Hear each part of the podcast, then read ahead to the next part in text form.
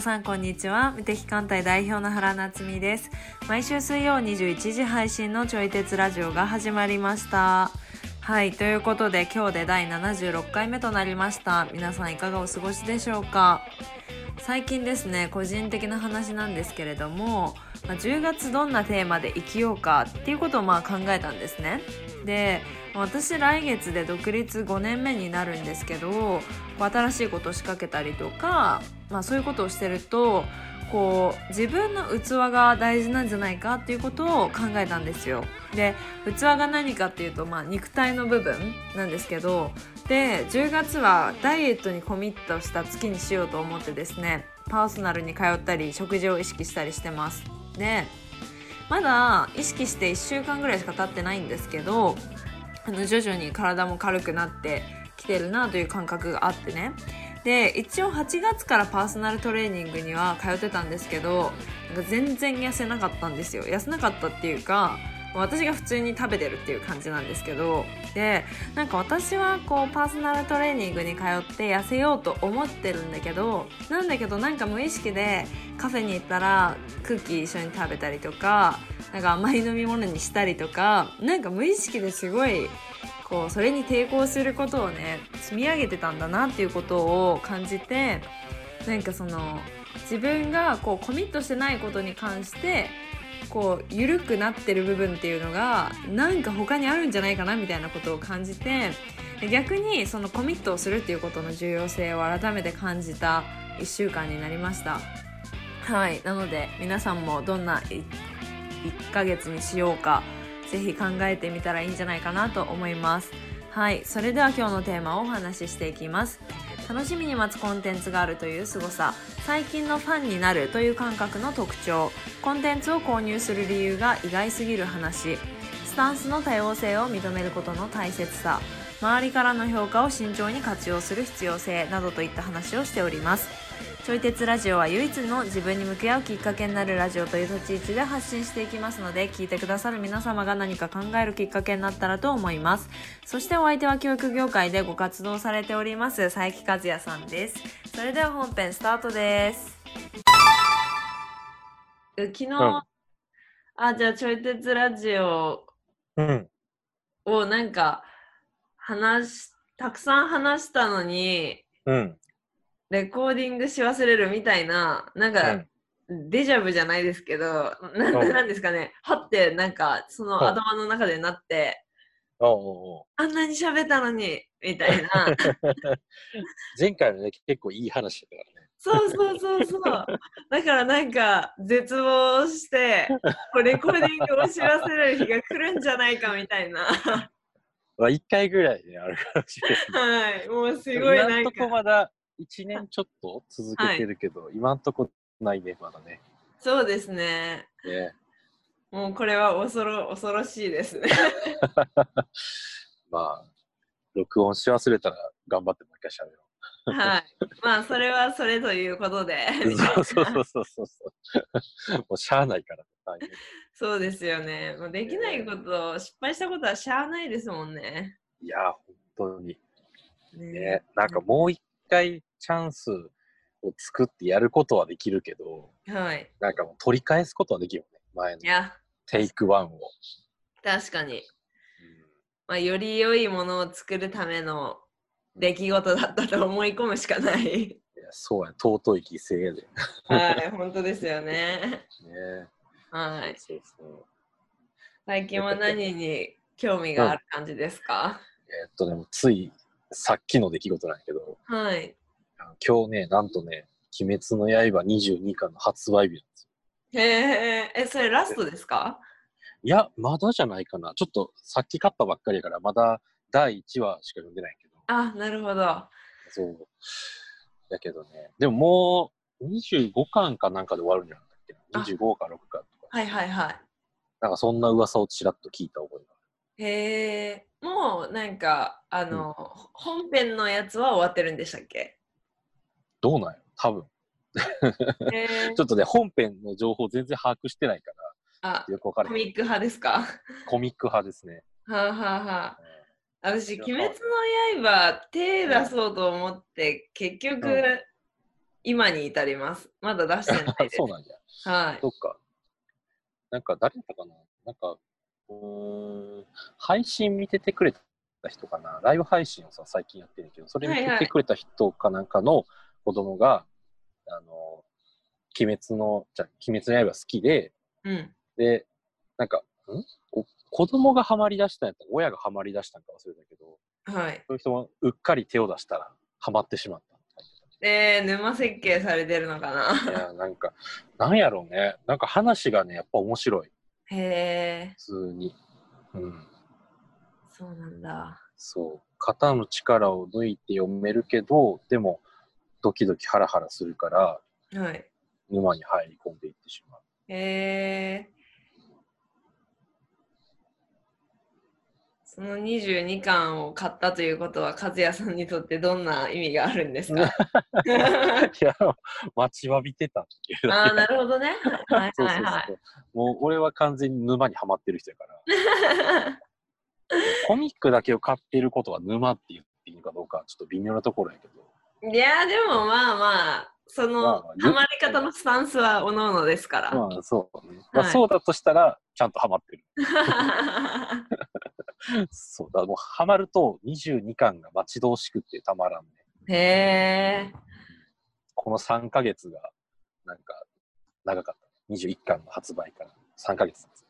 あ、そっかそっかそっかそっか。そうそうそうそう。ようやく、ようやく20へえ。その漫画を、うん漫画って私、例えば漫画喫茶とかで一気読みするんですけど、はいはい。でも漫画を一巻待つって、ほんとそれこそ3ヶ月とかかかるじゃないですか。うんうん。その精神すごくないですか？続き気になりすぎないの？みんなみたいな。その間ずっとこう、関心をキープしてるわけだね。はい。それめっちゃすごくないですか？うん。でも前の話はね、ぜどこで終わったかはちょっとおぼろげになってる、さすがに。ああ、なるほどね。だから読み返しますよね。そうそうそうそう。うんだからもう本当気持ちだけで待ってるえそれって結構やっぱすごいことだなと思うけどな。こんな興味関心あふれるコンテンツが世の中にめっちゃある中で、ん。うんうん。こんな楽しみに待ってるエンタメコンテンツがあるって結構、結構じゃないですか？逆に他に、で面白いものがいっぱいあるから待てるっていうのがあるかもしあーあー、なるほどね、なるほど、れなるほど。間をつなげる。確かに、確かに。そっか、そっか、そっか、そっか。だから「鬼滅の刃」はたまたま10月2日やったけどはい。なんか他のコンテンツは9月の5日とかあとかっていうなんか定期的にこう待ち遠しいあったりすあ、なるほどな。る。うんそれはありますね、確かに。そうそう。だから、関心が、なんていうか、あ薄れてるという、あ薄れてるというか、なんか気にしなくてもよくなってる。そのああ、待ちわびてるなるほど。確かに。なんかそうやってずっとモチベーションを維持してるね。でもすごいですよね、それ。うん、なんか冷静に考えてすごくないですか？すごいし、なんか今の時代ならではって感じがする。ああ、確かにな。なんか子供たちの YouTube の見方とかを見てても、はい。あの、まあ、好きな YouTuber さんがいて、はい。でその人のこうチャンネルにの動画を全部見終わったとするじうんうん、ゃん。うん。そしたらもう次の動画が待ち遠しいんやけど、うん。その待ち遠しい間は別の動画、別の好きな YouTuber さんとか見て楽しむ。なるほどね。なんかすコンテンツが多いからこそそういうのができる。はあはあはあはあはネット探せばいくらでも面白いのがある。あ。はい。でもなんか、あの、大好きな人がいて、で、めっちゃ、こう、遡ってみました。うん。で、他のコンテンツいろいろ見てたら、その大好きな人が、こう、トップ表示とかされなくなるうん。時あるじゃないですか。ああ。だからこそなんか他の関連動画ばっか上がって、その大好きだった人が忘れてたみたいな。ああ、なるほどね。そう、その違いって何なんでしょうね。なんかそういう意味ではあまり一途ではないのかもしれない。浮気しまくりみたいな浮気しまくりね。でも確かに浮気前提でね、コンテンツ。は作ってった方がいいというか。そう、浮気すはされるもんだと思って、や、そうですよね。でも本当そうだと思ってる。はい。うん。あの、昨日からベース6期が始まったんやけどさ、はい。あの、まあ、ベースも一つのコンテンツなわけやんか。うんうんうん。でそのベースの、まあ、前回のその5期に参加してくれた人たちから、はいなんで。ベースに参加したのって聞いたら、はい。その中の何人かが言ってたんやけど、うん。なんか俺がこう予告動画で喋ってる時に、うん。あの、まあ、別にベースを受講しなくてもいいですよっていうことを言ってたんよねはいはい。だからそのコミュニケーションとか心理学を学ぶことが重要やから、うん。まあ、その学ぶところが別にベースじゃなくても、うん。別のカウンセリングの講座とかでもいいし、うん。まあ、そういうので別にいいですよみたいな感じで言ったのよね。うん。で、そしたら、なんかそれがあったから逆に入ったっていうふうに言われた。へえ。で、なんか今思い返せば、なんかその別のところでも構いませんよっていうスタンスって、はい。まあ、言い方変えればこう浮気を認めてる発言でもあるわけよね。うんうんうん。確かに。浮気前提というか、はい。別に他に浮気してもいいから、私のことを愛してほしいの。うんうんうんすごい愛情深くない？うん。確かにね。これ愛情深いのかな？すごいなんか愛情深いんじゃないかなって思ったりすはあはあはあはあ。なんか自分のこう独占欲のためにうん。相手を縛り付けるのではなくって、ああ、なるほどね。はいはいあ。くまでも相手の、まあ、主体性とか相手の意思とかをはい。大切にしてあいあなたがあなたらしさを大事にしてくれてで私とうんも一緒にいてほしい、はいはいはあなたの好きなもの丸ごと私認めますみたいな。い。うんうんうんうん。すごい愛が大きい。それぐらい絶対私の見ないとダメですよよりもうん。何ですかねまあ選びたかったらどうぞって言われてる方がうん自分が受ける側だったとしてもうん。うん。なんか気楽ですよね。そうよね。うん絶対来なさいって言われた方がちょっと引いちゃうもん。うん。うんなんかその裏を返せば、はい。あ、ごめんね、挟んあいいですよ。はいうん。裏を返せ裏を返せば、あの、絶対うちに来ないとダメですよっていうのって、やっぱ自信のなさの表れでもあると思う。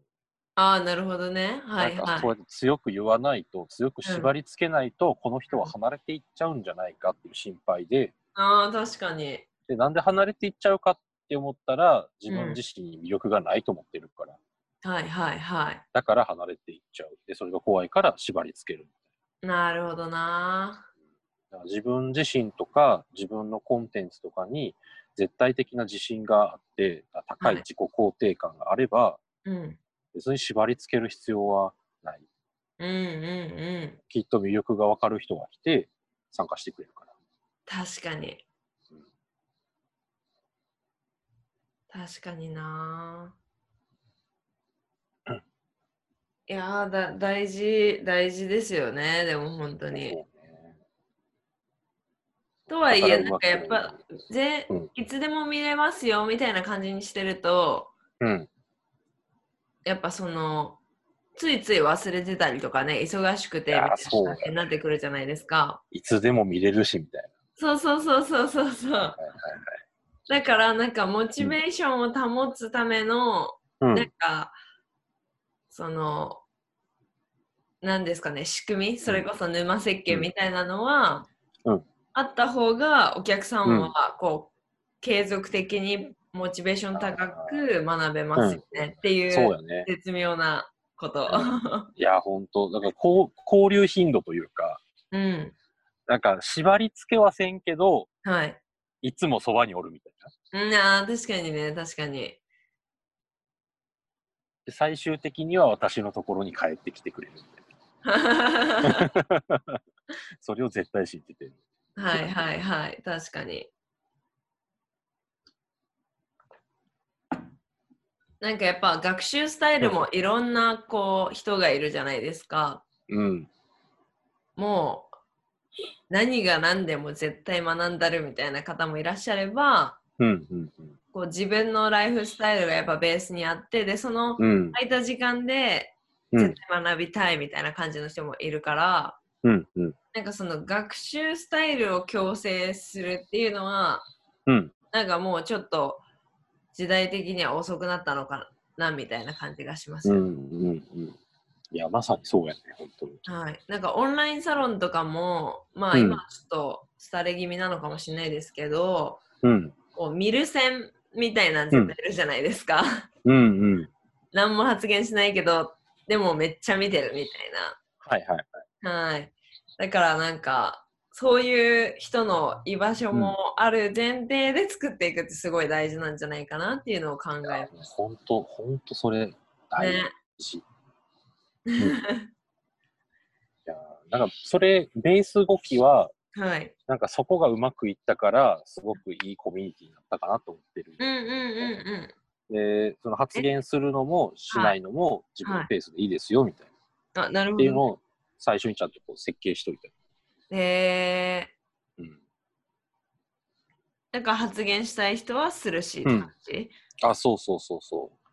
しない人はしないしでそれでいいですよっていあいいですねいいですね。う。うんうんうん。確かに。だからそういうスタンスをコミュニティ全体で共有できてたらはい。なんか、そのコミュニティ、他のコミュニティメンバーの人が、うん。えっ、と、まあ、そのあんまり発言しない人に対して、はい発言を促したりとかっていう余計なお世話もなくなる。うん確かにね確かに確かになんか大丈夫？喋れてる？みたいな。はいはいはいはい違う、そこじゃないんだね。確かになそうそうそう。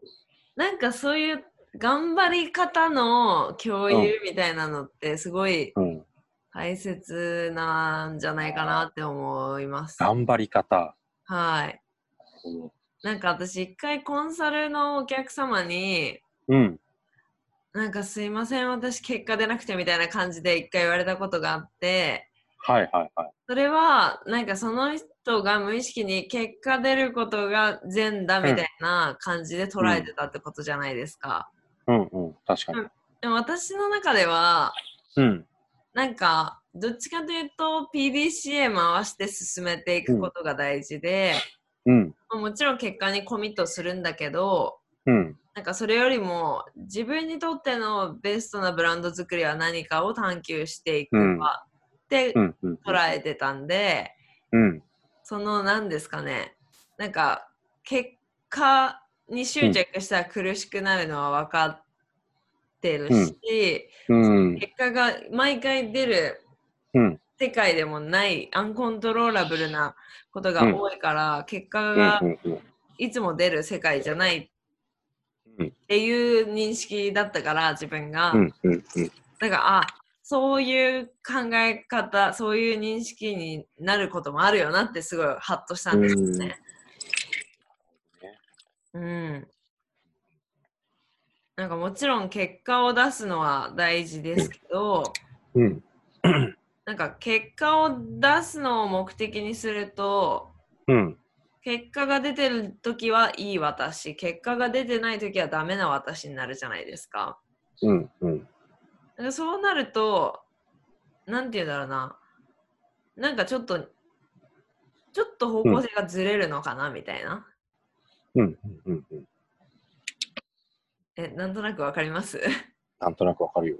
はーい。うん。そうそそううそう。ね。確かに、確かに。なんかその結果、結果が出るっていうことにフォーカス当てれば、うん。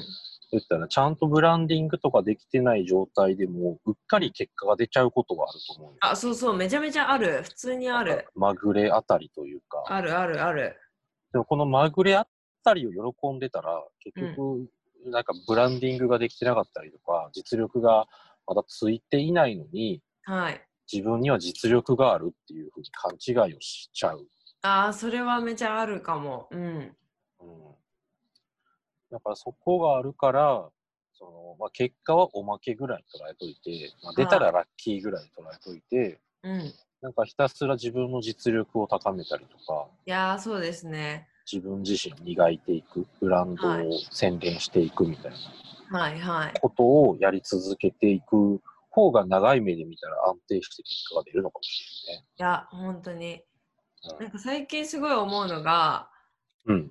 周りの評価が、うん。周りの評価って私は甘いなって思うんですよ。うん。みんな優しいみたいな。うん。まあこれはその自分のいるコミュニティに多分よりけりだと思うんですけど、うん。なんかみんなが「ああーすごい」って褒めてくれたりするとうん。自分ではそれが納得してないことだったとしてもうん。うん。うん。なんかすごいって言われた方に私は私の気持ちが動きたくなっちゃうんですよ。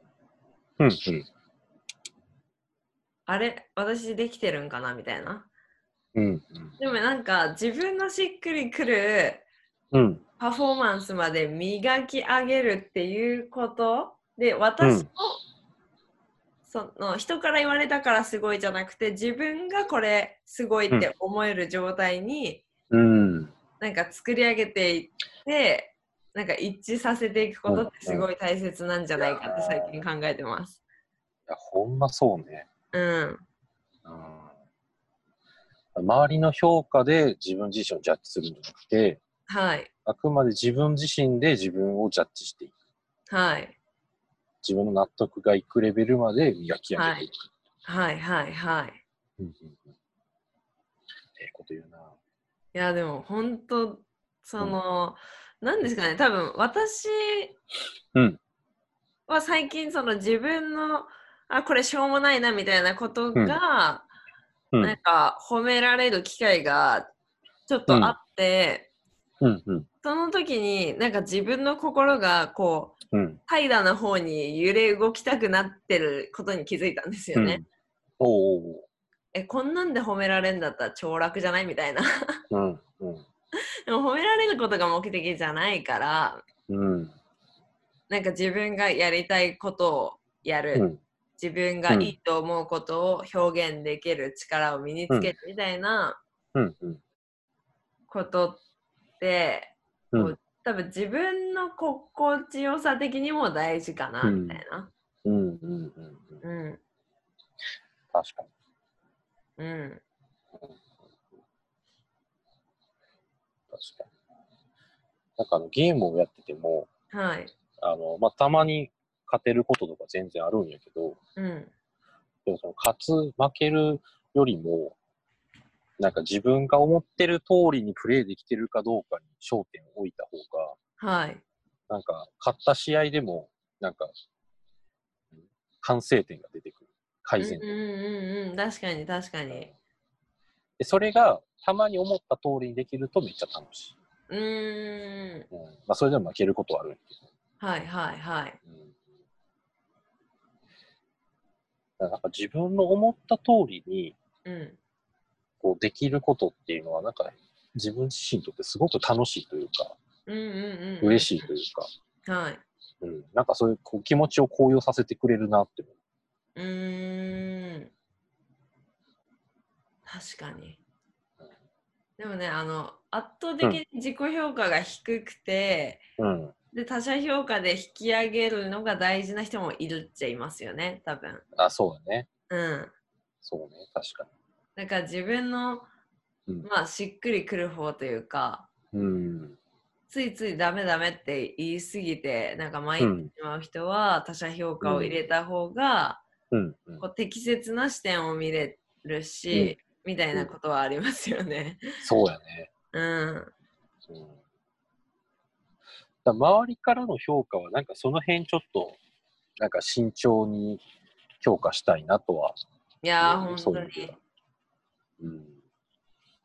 だよくあのアドラーの考え方でもこう褒めてはいけないみたいな話ってあるじゃない？うんうんで、あれ褒め、褒めた時にもし自己評価が低い人にうん。うん。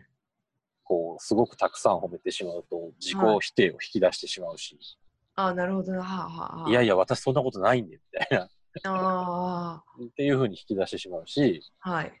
でかといってなんか、あの何？ほ褒めすぎて、うん。うんと、なんか自己評価がもともと高い人に褒めてしまうと、はい。なんかバカにしてんのがこんな程度で褒めてみたいな。ああ、なるほどね。はいはいやったりとはいはかするし、だから結局、なんか相手が求めている水準でのい。うん。なんか評価をすることがめちゃくちゃやっぱ難しくて、うん。だそこが多分ドンピシャで合えば、うん。なんか相手が褒めてほしいところを褒めると、まあ、嬉しくなったりとかうん。して、それがモチベーションにつながったりするかもしれんけど、そこはやっぱ結構難しいところかなとも思うよね。確かに。うん。そうそう。だから、時々、その、他者評価から自己評価をこう上げるっていう関わりも必要だなと思いつつ、はい。なんかそこには、なんかある一定以上のこう相手を観察する力とか、確かに。なんかその褒め方の適度な距離感とか、うん。なんかそういうのはある程度必要かもしれんな。確かにななんか話ちょっと違うかもしれないんですけど、うんうんなんか私の知り合いの占い師さんがいらっしゃるんですけど、うんその方は、うんあなたこうなりますよって絶対言わないんですよ。うんうん占いではこういう風に出ていますっていう言い方をするんはですよ。で、なんかよくその、お客さんとかが、うん。え、私成功しますか？みたいな。うん。とか、彼氏できますか？とかうん。聞いてくるらしいんですけど、うん。それはあなたの努力次第ですよって答えるらしいんですよ。特性は持ってるかもしれないけど、うん。それを使わないと意味がないからあっていう、あはあでも確かになみたいな、ごもっともですよね。なんか占い師さんの中ではその話をなんか星の力を使えてるかどうかっていう言い方をしてるいてうんうんうんうんうんうん。そういう星のもとにはおるからはい。あとはその力を自分がうまく使いこなせれば起こりやすくなるしうんうんうんうん。起こらなんかうまく使いこなせてなかったら起こりにくくなるはいはい。確かにそう、だからなんか依存を引き起こさないために、うん。あくまでもあなたはなんか自立する力がありますよっていう前提で、うんうん。そういう占いの伝え方をするって言って、はいはい。でもなんか不思議と、うん。その、その人はもうフラットに絶対伝えるっていうのは心がけてる方で、うんでも自分はただ伝えただけなのに、うん。その相手の中での何かがつながって、うん。こう癒されたりとか、うん。あとなんか相手の中で勝手に許可が下りてうん。突然頑張り始めたりとかするらしくて、だからあなた大丈夫っていうことがううん。こううん。許可を出すとか自信をつけるわけではないんだな、みたいなことをその話をすごい思ったんですよね。なるほどねうん、あくまでそういう許可とかを出すのは自分自身でしかない。そう。自分自身でしかないし、なんかそれは大丈夫ですよって言われたから許可が下りるわけでもなく、なんか自分の中でな何かがおそらくつながってはいはい。許可が下りるとかがあるから、うん。だからなんか、そう、す、すごいなみたいな。うんうんうんなんかあれやね、こう、能力と、まあ、うん能力とか才能と、うん。まあ、行動と結果をちゃんと分けて伝えてるっていう感じが。